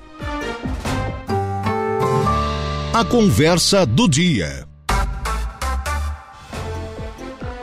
Sejam bem-vindos, senhores Saulo Machado e Lucas Casagrande. Para ambos, boa tarde. Boa tarde, tudo certo? Tudo certo. Eita. Cadê o outro? É. Aí, acionou agora o microfone? Oi, oi, agora vai. Ah, Bios, Bios, Bios, Bios, Bios. É novo, é novo, ele aprende. Aí o essas, Eduardo. essas modernidades a gente não tá acostumado. Não, daí o Eduardo fica louco lá tentando apertar os botões lá e o cara não fala, né? Mas Tava só mexendo a boca, né? É, exatamente. teve um amigo meu que fez isso com o operador de áudio, quase matou o operador. Eu Boa tarde, rapazes. Tudo bem com vocês? Boa tarde. Comigo tudo bem, agora tá fervilhando o caldeirão aí, né? Ah. Pois a é. Tarde, a tarde foi de muita movimentação e confusão. Chegou a informação e disse aqui, ó, esse negócio é com o Saulo, o Saulo é que sabe tudo. É, o, no meio da no início da tarde, eh, o vereador José Luiz de Souza, o Luiz da farmácia do PL, entrou com uma, uma solicitação, está aqui, na- né, deu entrada na Câmara, inclusive, solicitando a retirada do seu nome, que consta na, na chapa Unidade e Excelência. Ah, e, solicitou também a leitura no plenário dessa, desse pedido. E está aqui, não foi retirado. Bom, ele, isso pode até nem entrar, ele, ele pode retirar na hora, né? Mas, o que, que acontece? Por que, que ele fez isso? Há uma determinação do PL, que é o partido do Jair Bolsonaro, de que nenhum vereador ou político do PL possa estar em uma chapa, por exemplo, junto com alguém do PT. Não pode. E aí tem, tem uma série de restrições e o partido te coloca ali, tem no, no, no regimento do partido que o cara pode sofrer uma expulsão, pode sofrer uma sanção, enfim. Então ele se assustou, não, tira o meu nome daí. Bom, daí o que, que aconteceu? Bom, vamos então tro- trocar. Chama o vereador Zico, coloca no lugar do Luiz. Mas também não ia adiantar. Porque se o Jair Anastácio permanecesse na chapa, e ele é o cara do PT que estava na chapa, o Luiz da farmácia não poderia nem votar. Daí também não resolvia. e agora, momentos atrás aí, a, cha- a chapa foi, eu nem sei como eu, é re-registrada, é isso? Essa palavra não existe. Bom, então, estou criando agora. Estou criando agora, é re-registrada. O que, que a política não faz, né? Até criar uma palavra É. cria. Porque o Jair Anastácio abriu mão, não, então eu saio da chapa, tudo bem, deixo o Luiz na chapa, então ele fica na chapa, sai o Jair Anastácio e vamos para a eleição na sexta-feira.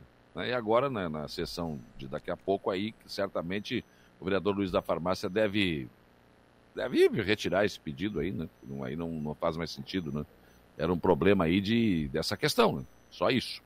Não é que ele queira sair ou que não esteja insatisfeito com a chapa, não, não é nada disso estava preso a essa situação que ele também não sabia. Alguém aler- alertou: olha, cuidado que o PL tem essas determinações aí.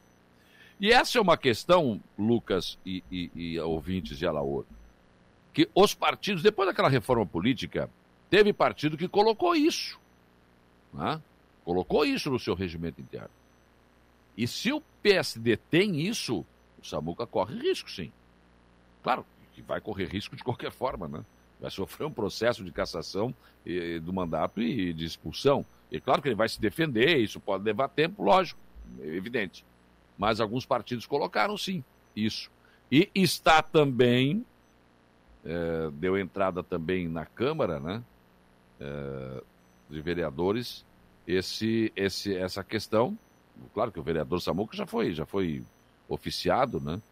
Mas também está aqui meu computador não está me ajudando, né? Quando a gente mais precisa, falha. Então, o, o pedido do vereador Pedro Paulo de Souza é solicitando a leitura da contranotificação documentada encaminhada ao vereador Samuel Nunes pela executiva do PSD. Eles vão ler isso em plenário 8. Olha só onde é que vai chegar isso. Não sei se, não sei se será necessário isso, mas é o pedido que entrou aqui, né? Aí, claro, pode pedir uma questão de ordem, não, incluir na pauta do dia, enfim, essa coisa toda. Então, a sessão de hoje, que poderia ser tranquila, pode não ser tão tranquila assim. E a de sexta, ah, nego. Não tinha, essa já não tinha chance de ser tranquila. Não, essa já não tinha. A de hoje ainda tinha chance de ser tranquila. Mas com essa movimentação de hoje, com toda essa situação aí, né, vai, vai, vai pegar fogo no parquinho, né? E aí, né, o, o, o que que, o que que, o que que está articulado dentro do PSD? Todas as votações daqui para frente, o Samuca teria que votar com o governo. Se não votar, sofre cada vez que votar contra um processo. É uma coisa complicada, né? Uma coisa difícil. Bem difícil. Eu vou dizer o que eu já disse aqui. Acho que isso tudo deveria ter sido resolvido lá adiante. Bem lá, lá atrás. Lá atrás. É, lá atrás, adiante não, né? Lá atrás, né? É, eu acho que essa é uma função. Essa é uma função é, de quem né, tem que lidar com política. Você tem que observar a insatisfação de quem está na base, né, de quem está no grupo ou não. Por exemplo, o grupo do outro lado também falhou, porque o Jair Assácio demonstrou insatisfações, disse que o partido tinha saído da, da oposição para a situação e foram deixando. Ah, não, não vai sair. Ah, não, não vai fazer. E o mesmo deve ter sido com o Samuca, né? Isso aí não vai fazer, não vai assinar. Bom, aí agora tem toda essa reação aí que é uma coisa, eh, enfim, que vai movimentar, né? E que vai, eu acredito que vai haver um recrudescimento nas relações desse grupo de oito vereadores com a administração municipal. Eu acredito que pode acontecer isso. É até pelo que o PSD está tentando fazer com o Samuca. Eles vão ficar solidários ao vereador. Isso é, parece ser evidente.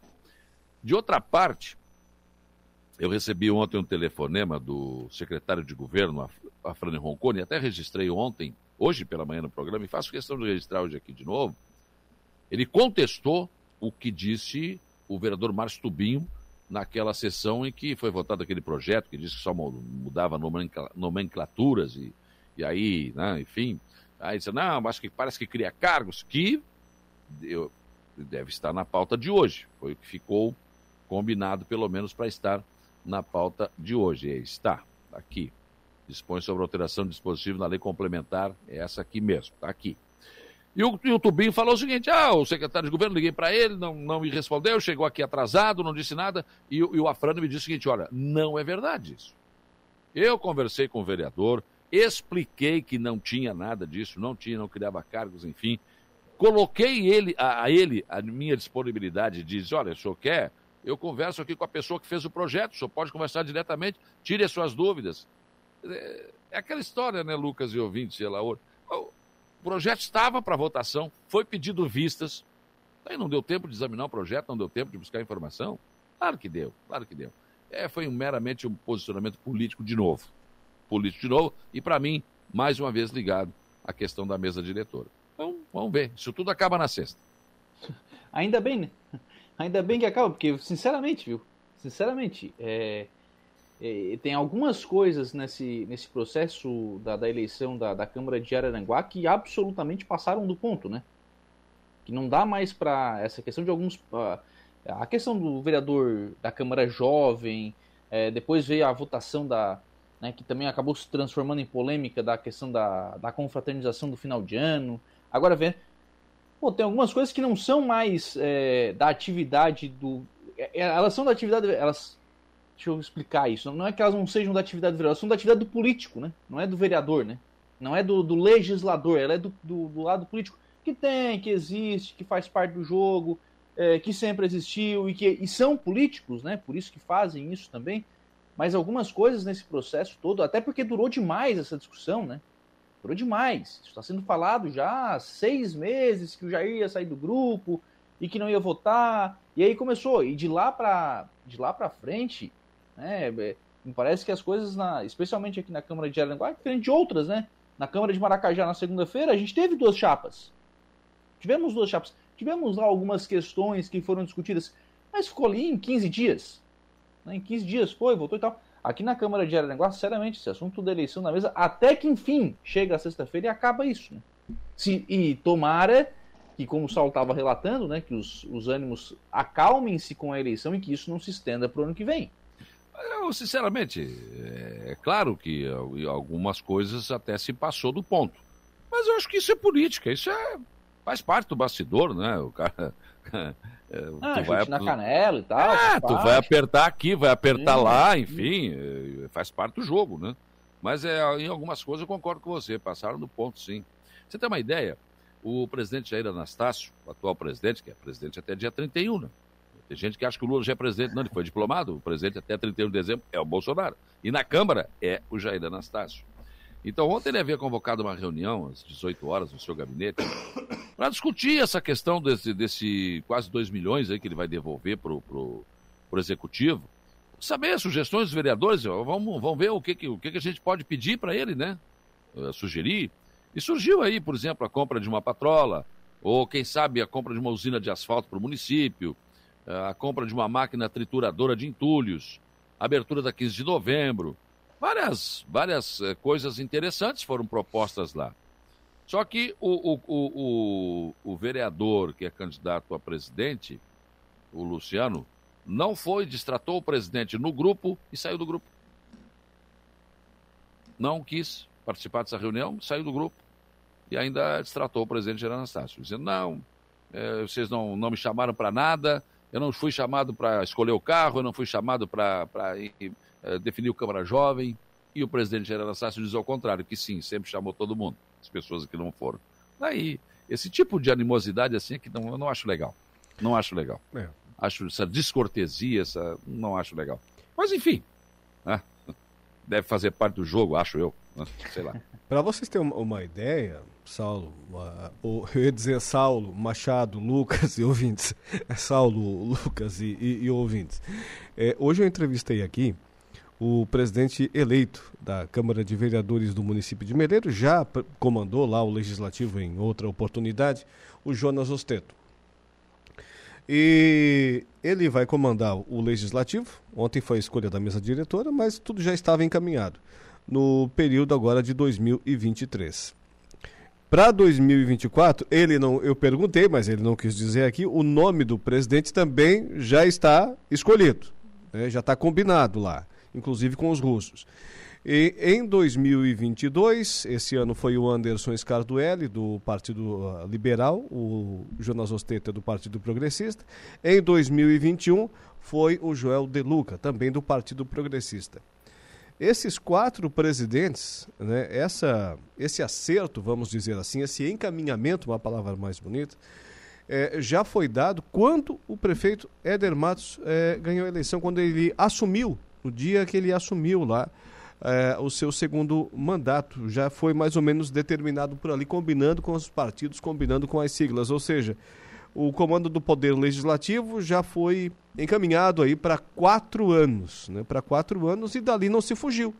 Aquele acerto se manteve, todos honrando ali os seus votos é, no município de Meleiro. A única diferença das outras câmeras é que lá não se fugiu do acerto. lá é. ficou todo mundo dentro do, do acordo. Ah, e fazer registro lá e no arroio, né? Embora no arroio não, não houve fracionamento, fracionamento ano por ano, mas no arroio foi feito um acerto para quatro anos também, com dois presidentes, e foi cumprido, né? A eleição foi. Mas isso, é, né? mas isso é possível quando você tem maioria ou quando há um entendimento. Agora, eu só acho que coisa para quatro anos, uma política, meu. Ah, ah, ah. Tem tudo para dar problema. É. Tem tudo para dar problema. Ah, não tenha dúvida. Aqui no Arroio, o, partido tem maioria, então tem cinco votos, são nove. Então não tem o que fazer. Né? E aí o Elvis Ock ontem, né, eu acompanhei a sessão, foi eleito presidente sem problema nenhum. E, e, aliás, os demais vereadores fizeram exatamente isso, aplaudiram. Né? Não tenho voto. Eu não tenho como ganhar a eleição, então vou fazer o quê? Vou ficar brigando com quem vai ser o presidente? Não, aí não, não seria inteligente, né?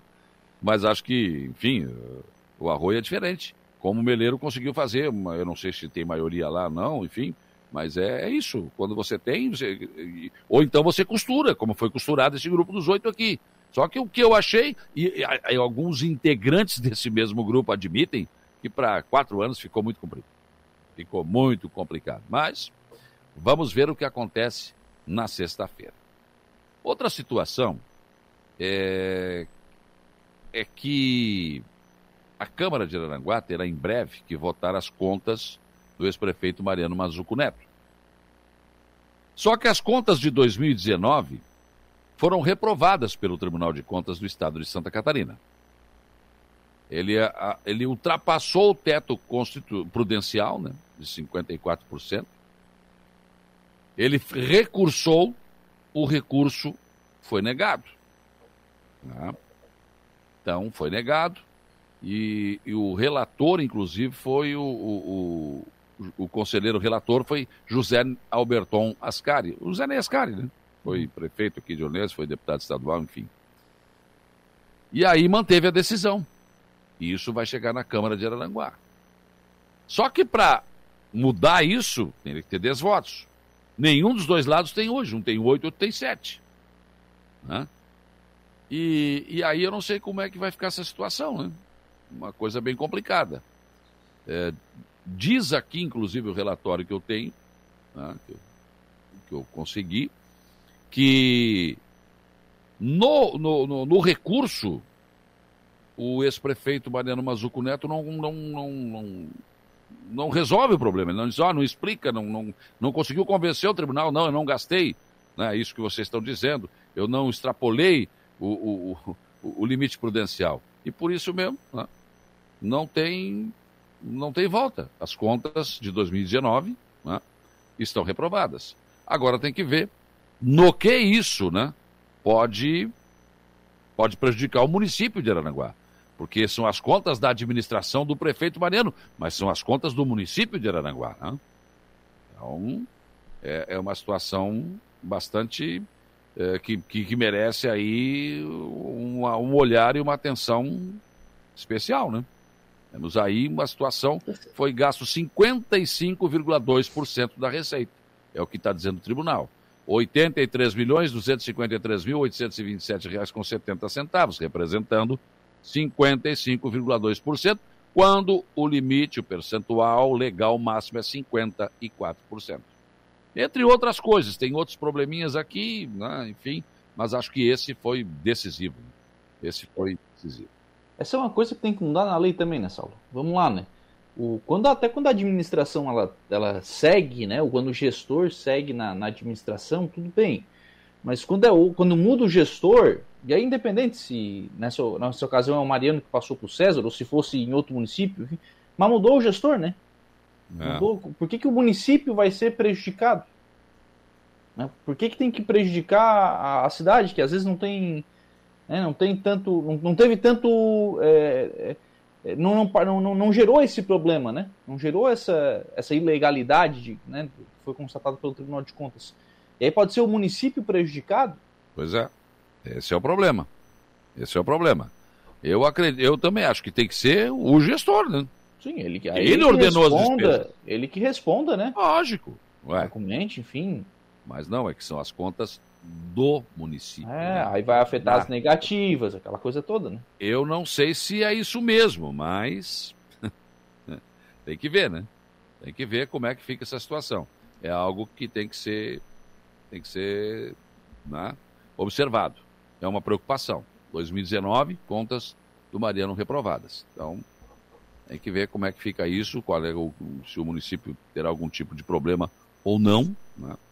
mas é algo que está aí para ser discutido. Olha a Terezinha aqui. Ô, Terezinha. a Terezinha quer saber o seguinte: quando o vereador é presidente, aumenta o salário?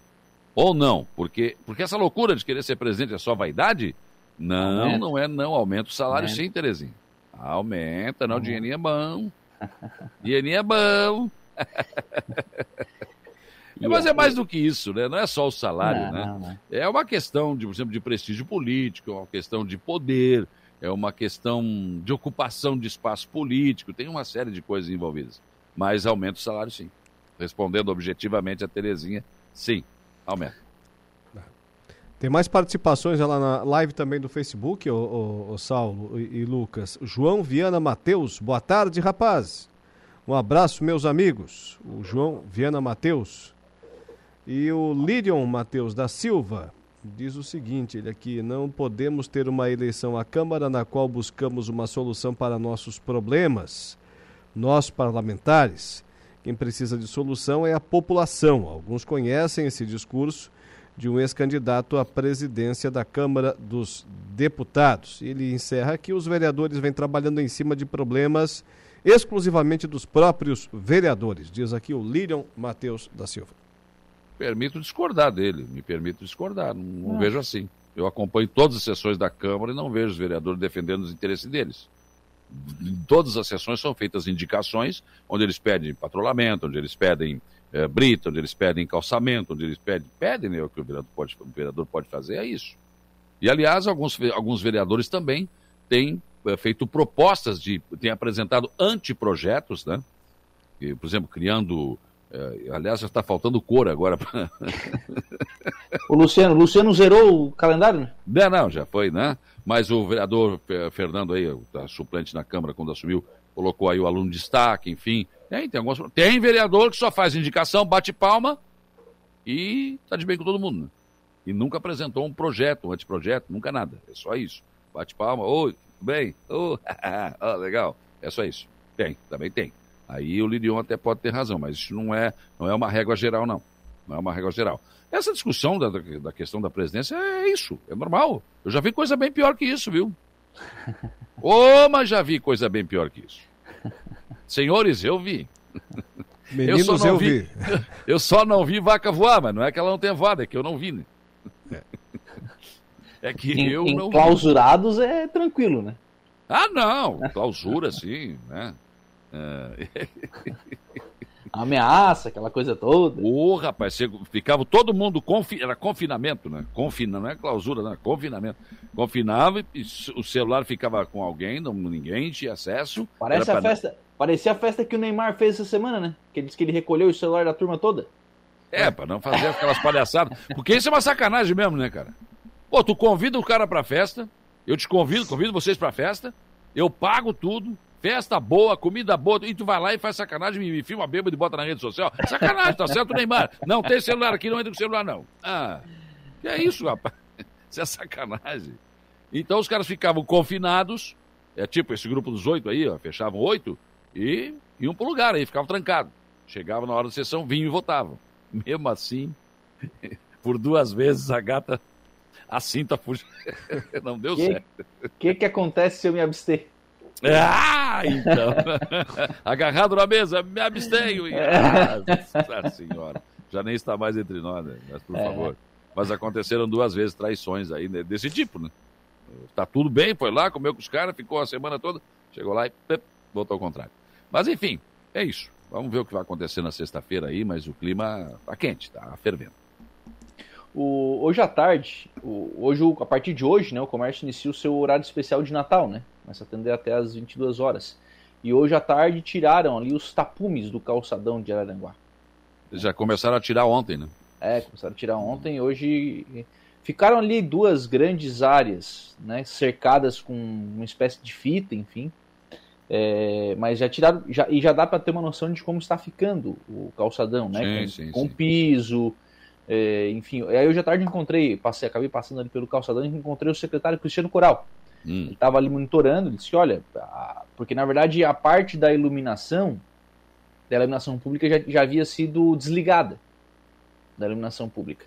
A, a, energia ainda está passando por cima, né, para as lojas, enfim, para os imóveis ali, mas a iluminação pública já estava desligada, porque não tinha movimento à noite, enfim, não, não precisava.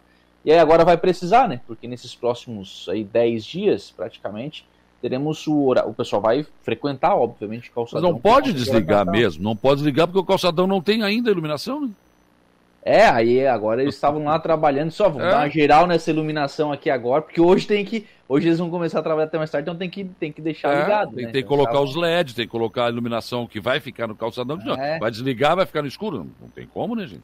É, pelo, pelo que eu percebi na- nas imagens, é muito bonito vai ficar o calçadão, também aí, condizendo com o projeto, né? Só porque me chamou a atenção, o Lucas, você que esteve lá, o Saulo também, pela imagem não dá para a gente fazer qualquer tipo de afirmação, né? Porque não estamos lá colocando a mão no material e também não dá para ver ali o relevo, mas o piso que está sendo colocado de repente naqueles dias de chuva não vai dar problema ali?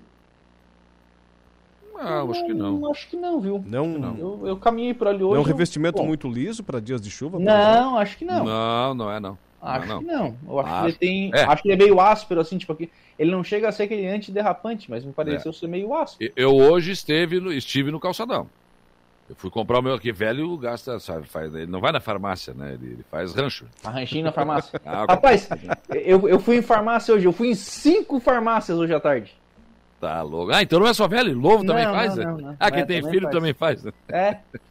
E aí é cada uma. Eu ia com a receita, né? Cada uma eu achei um. Cada não Nossa. comprar cinco Tipo material escolar, assim.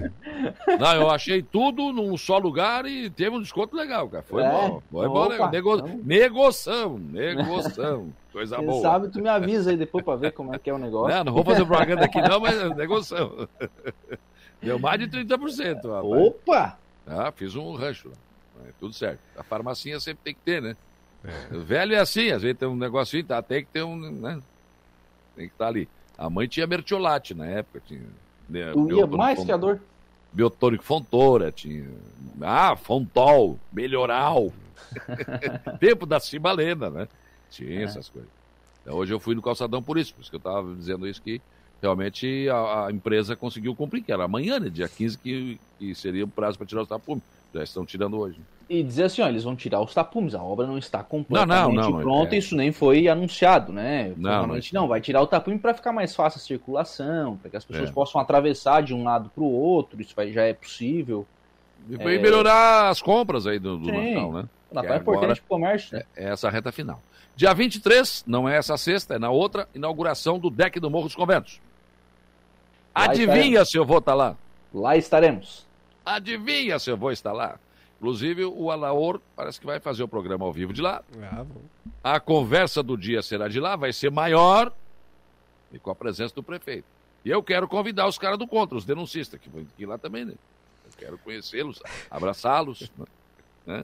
O pessoal do contra. Ué, a gente tem que ouvir também, né? Sim, claro. Ah, Já, já, muito, mas- já convoquei o pessoal aqui, convidei, convoquei, né, dei a ideia pra gente levar alguém lá pra fazer um barulho, Saulo. Sexta-feira, deck do morro, hã? Não, depois nós vamos tudo pro bar do Paulo. Do Zé. Do Zé, do Zé, ó, que Paulo. Não me erra, Paulo tem é um nome que tu não o pode Paulo é errar aqui o na do bar, cara. O Paulo é aqui na Uruçanguinho, o Neno é na Getúlio Vargas, enfim. Sabe Não, o mapa Zé, né? completo. Claro que depois o prefeito vai ter que pagar um, um sarga, Ah, ah, Um negocinho Inauguração, ali, é? negocinho, é. Mas do Um bolso dele, um né? Do bolso dele, aqui tem o escorpião no bolso, rapaz do céu. A dona Dione não larga muito o negócio ali. né? Como é que a gente tem que prestar de conta? Senhores, 19 e 1. E, e se ele na É. nossa, ele tá ferrado. Exato. Em Brasília, 19 horas. Tchau pra vocês. Boa noite, até amanhã. Boa noite, Lucas. Boa noite, Saulo Machado, com a gente aqui na Conversa do Dia. E o Dia em Notícia vai ficando por aqui, mas volta amanhã, nesse mesmo horário, sempre com oferecimento de Angelone Araranguá, onde todo dia é dia de super promoções, super ofertas para você. E Januário Máquinas, a força, a potência que a sua terra precisa está lá, na linha de produção, na linha de fabricação da Januário Máquinas. Amanhã a gente volta com mais um Dia em Notícia a partir das 16 horas. Boa noite e até lá. O Dia em Notícia. De segunda a sexta, às quatro da tarde.